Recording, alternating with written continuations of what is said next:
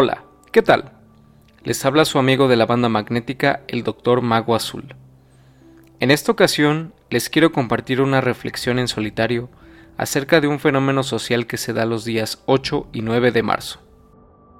Por motivos de claridad me centraré únicamente en lo que ha acontecido y acontece en México. Sin embargo, te invito a ti que me escuchas a informarte y a formarte en el tema que abordaré, en el contexto claro de tu respectivo país. En los últimos años, el movimiento feminista ha aprovechado este día para protestar en distintos países. Una de las protestas de este movimiento es contra la creciente violencia hacia las mujeres, siendo los casos más altisonantes de esta los feminicidios. Recordemos que un feminicidio es el asesinato de una mujer por motivos de género. En lo que me centraré es en las razones que buscan justificar los episodios violentos que han sucedido y probablemente sucedan de nuevo en las futuras manifestaciones.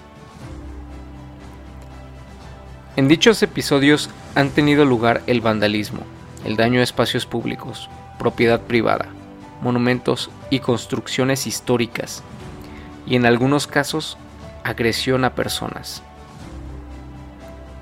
En otro contexto, probablemente se verían estos actos como repudiables. Sin embargo, al tratarse de las marchas feministas, algunas personas aprueban e incluso alientan a que se cometan estos actos en favor de su causa. Cuando estas acciones se cuestionan o desaprueban, la respuesta, tan pronta como efusiva, de las y los partidarios de este movimiento es esencial y generalmente la siguiente. Si el día de mañana es tu madre, tu hermana, tu esposa, tu amiga o tu novia, ¿acaso no harías lo mismo? ¿Acaso no voltearías de cabeza la ciudad entera? ¿No te inmutarías? ¿No harías nada? Sea cual sea la variante de esta respuesta, el recurso retórico es siempre el mismo. Parece que hemos olvidado o aprendido a ignorar una poderosa arma que usan innumerables políticos, colectivos, empresas y líderes para ganar nuestra simpatía y apoyo, sin importar un ápice la veracidad o la racionalidad de lo que dicen. Esta arma retórica es la apelación a los sentimientos. Los sentimientos son subjetivos. El tipo y la intensidad de estos dependen en gran medida, si no es que totalmente, de la persona que los experimenta. Al ser así de subjetivos, resulta cuanto menos dudoso el hablar de sentimientos válidos o inválidos, de buenos o malos, de razonables o poco razonables. Por esto mismo, deberíamos adoptar una postura más bien escéptica respecto a los argumentos que se intenten defender mediante el afloramiento de determinados sentimientos o emociones. Además, el atender a los sentimientos antes que las razones pueden llevarnos a atacar o a centrarnos en asuntos que poco o nada tienen que ver con los problemas que queremos resolver. Veamos esto con un caso hipotético. Aunque lamentablemente en México abundan casos similares a este, pero para nada hipotéticos. Supongamos que el día de mañana mi madre o mi novia o algunas de mis abuelas o de mis amigas fuera víctima de un asesinato.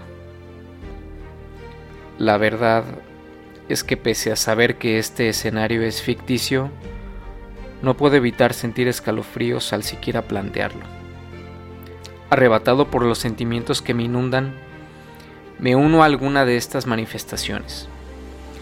Totalmente cegado por este cúmulo de tristeza, ira y frustración, me presto a causar destrozos al patrimonio histórico de mi ciudad, a dañar casas o negocios que nada influyen en la violencia que azora mi país, estropear infraestructura pública pagada con el dinero de toda la clase trabajadora, e incluso me atrevo a agredir a quien, en su libertad de expresión, cuestione o desapruebe lo que yo y el resto de manifestantes hacemos.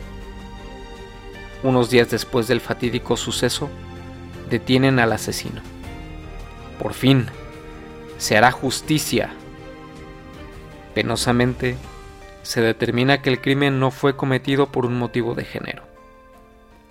¿Que por qué digo penosamente?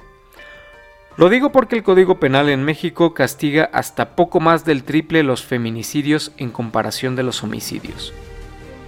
Cabe señalar que en México el 75% de los asesinatos de mujeres no son feminicidios. A pesar de no ser feminicidio, viene a ser completamente ridículo pensar que las víctimas están de alguna manera menos muertas, o si sus familias sufrieron menos, o si el daño es reparable de algún modo, solo porque el motivo del crimen no haya sido el género. Quizá lo más difícil de afrontar para cualquier familiar de una víctima de asesinato sea que no habrá nada en el mundo que le devuelva a quien acaba de perder. Ni quemando todas las iglesias, ni destruyendo todas las casas, ni pintarrajeando todas las paredes, ni arruinando todos los monumentos, volverá a la vida mi madre, mi amiga, mi novia o mi abuela. Con mucho mayor coraje tendré que ver cómo el asesino es condenado a una pena mucho menor, solo porque el desgraciado o desgraciada no cometió feminicidio.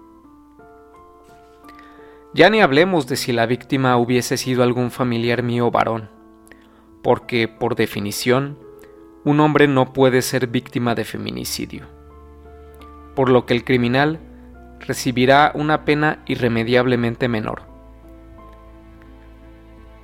¿Cuándo fue?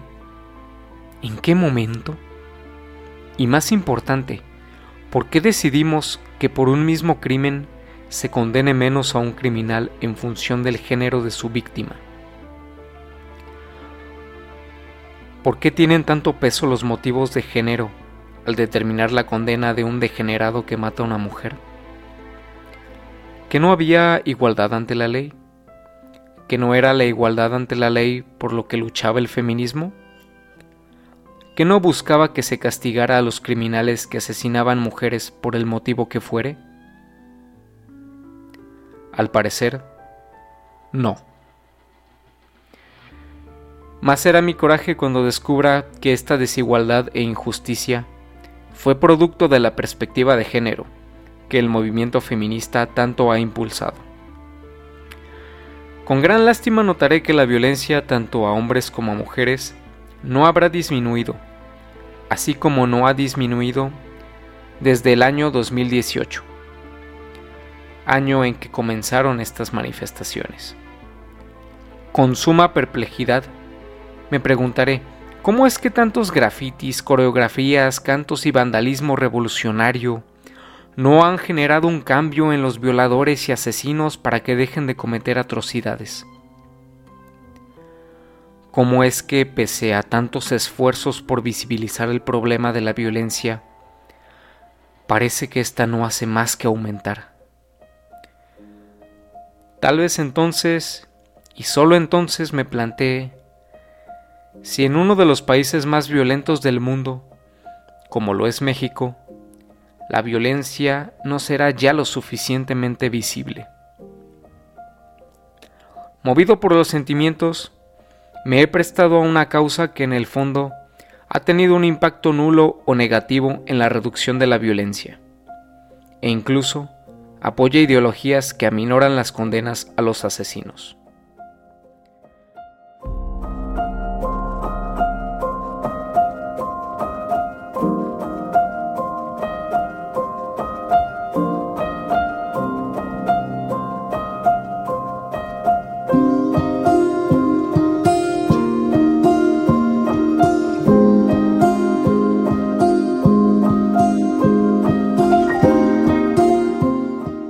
Espero que sea cual sea tu postura, te des un tiempo para reflexionar sobre este tema. Al momento de grabar este episodio es el año 2023. La información del contexto de México corresponde a años recientes a este. Donde sea y cuando sea que me escuches, te deseo éxito y un excelente día. Se despide su amigo Jaime de Santiago, el Doctor Mago Azul, de su podcast La Banda Magnética. Manténganse escépticos. Nos vemos.